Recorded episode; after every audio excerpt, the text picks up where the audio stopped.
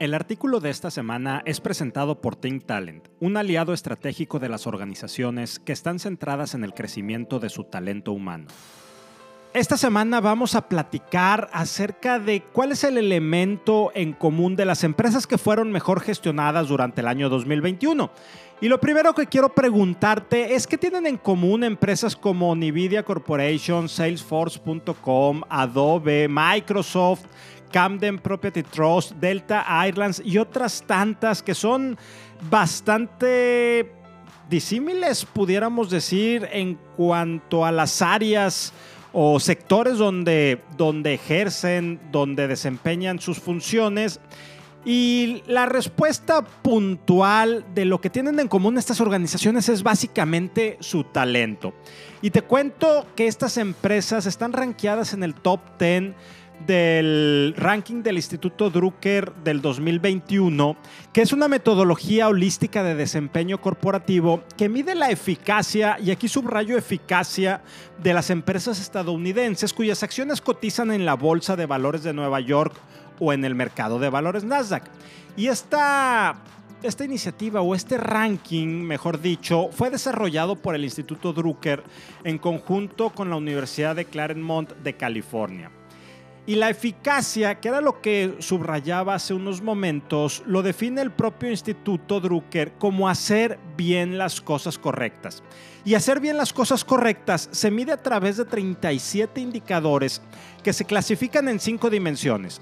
Satisfacción del cliente, compromiso y desarrollo de los empleados, innovación, responsabilidad social y fortaleza financiera. Vivimos en una época de cambio hacia nuevas formas de gestión empresarial. Yo he venido platicando mucho de esto en mis artículos desde los últimos dos años y he venido impulsando la importancia de que no todo se trata de generar valor a los accionistas. Y hay organizaciones y sobre todo iniciativas que también se han venido impulsando desde hace ya varios años, como la del capitalismo consciente, que fue creada por Raxi Sodia y John McKay. Y esta iniciativa busca combinar la del capitalismo consciente, fundamentos del capitalismo, pero con valores humanistas como la confianza, la compasión, la colaboración y la creación de valor. Y hace que este tipo de indicadores, como el creado por el Instituto Drucker y que es el que estoy mencionando, otorguen a los ejecutivos e inversionistas una visión más completa y a largo plazo de la eficacia de las empresas y la manera en la que éstas son administradas. Y así, mientras el Instituto Drucker define eficacia como hacer bien las cosas, el capitalismo consciente señala que las empresas conscientes hacen lo correcto porque creen que es correcto. Es decir, apuntan Sisodia y McKay, los fundadores o los precursores de esta iniciativa, que hacer lo correcto es crear empresas basadas en el amor y en el afecto. Empresas que traten a todos, es decir, empleados, clientes, proveedores, comunidades y competidores de una forma humana. Indicadores como el del Instituto Drucker, publicado desde el 2017 por The Wall Street Journal, no pretende desterrar el enfoque de crear valor a los accionistas.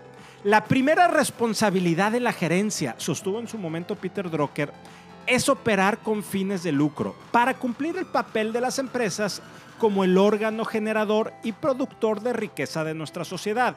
Y nada de todo esto de crear empresas humanas está en conflicto con garantizar la salud financiera de una empresa. Lo que más bien se pretende con este tipo de iniciativas, con este tipo de indicadores, es eliminar la antigua concepción de gestión empresarial donde las decisiones corporativas clave y de compensación ejecutiva se basaban solamente y en gran medida en el precio de las, acciones de las empresas y otros indicadores financieros. Pero bueno, ¿cuáles son las 10 empresas estadounidenses mejor administradas en estas cinco dimensiones de las cuales se compone el ranking del Instituto Drucker? En mi artículo que puedes encontrar en LinkedIn o en mi página personal, rogeliosegovia.mx, describo el top 10 de las empresas y los indicadores que obtuvieron en cada una de estas cinco dimensiones es decir, satisfacción de cliente, compromiso y desarrollo de empleados, innovación, responsabilidad social y fortaleza financiera. Y también se menciona cuál es la efectividad total que les da su lugar o su clasificación en este ranking. Las primeras 10 empresas, y aquí las enumero, es Microsoft, Amazon, en tercer lugar Apple, luego la IBM, Intel, Nvidia Corporation, Johnson Johnson, Cisco System, Procter Gamble y HP. Y del universo de empresas estudiadas y sobre todo lo que nos interesa a nosotros en Human Leader, ¿cuáles son las mejores clasificadas en la dimensión de compromiso y desarrollo de los empleados? Bueno, también te voy a comentar cuáles son estas 10 empresas mejor clasificadas y que también las puedes encontrar eh, la tabla y la descripción en, en la versión escrita de mi artículo, pero te comparto que en esta dimensión, la que tiene que ver con compromiso y desarrollo de empleados, se consideran indicadores relacionados con compensación y beneficios financieros gratificantes, justos y equitativos y su comparación con el mercado, prácticas de ascenso, prácticas de despido y relaciones con empleados jubilados, cultura y valores, es decir, las prácticas relacionadas con los empleados de la organización, que se compara contra los principios clave que en su momento señaló o puntualizó Peter Drucker y el índice de compromiso de los empleados y nivel de confianza en la organización y sus líderes. Bueno, entonces, los, las 10 compañías o las 10 organizaciones medidas a partir de la dimensión de compromiso y desarrollo de, de, empleados es Nvidia, que está en el ranking 6 y la mencionábamos hace rato, Salesforce.com, Adobe, Microsoft, que es la primera del ranking y que medido en esta dimensión está en el número 4. También está Camden Property Trust, Delta Airlines, Vistra Corporation, Mastercard, Colgate Palmolive y VMware Inc. Corporation. Para las empresas, hacer bien las cosas y hacer lo correcto porque saben que es correcto es crear empresas basadas en el amor y en el afecto. Tratar a las partes interesadas de la organización de una forma humana no es desterrar el enfoque empresarial de crear valor a los accionistas y ser el órgano generador y productor de riqueza de nuestra sociedad. Es favorecer de igual manera a sus empleados, a sus clientes y a las comunidades en las que opera, e incluso a sus competidores.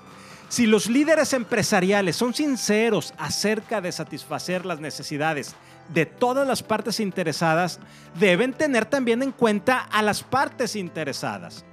Finalmente, déjame te leo algo que escribí hace dos años, puntualmente en enero del 2020, antes de esta gran pandemia, en mi artículo semanal de aquel entonces titulado El nuevo propósito de las empresas. Y en aquel entonces, hace dos años, yo mencionaba que Milton Friedman, economista por la Universidad de Chicago, publicó en la década de los años 1970 un artículo en The New York Times donde señaló que la responsabilidad social de una empresa es generar ganancias y hacer tanto dinero como sea posible mientras cumple con las normas básicas de la sociedad, ya que en un sistema de libre empresa y propiedad privada, un ejecutivo corporativo es un empleado de los dueños de la compañía y tiene una responsabilidad directa con sus empleadores. Aún es muy pronto para saber, mencionaba yo en aquel entonces, si ocurrirá un cambio real, pero todo parece indicar que esto ya ha empezado a cambiar. Hoy, 24 meses después, sin lugar a dudas, pero sin echar aún las campanas al vuelo, te puedo afirmar que esto ya empezó a cambiar. Si te gustó este artículo, ayúdame a compartirlo para conectar con muchas más personas. Y si quieres contactarme, escríbeme a rogelio.humanleader.mx. Nos escuchamos la siguiente semana.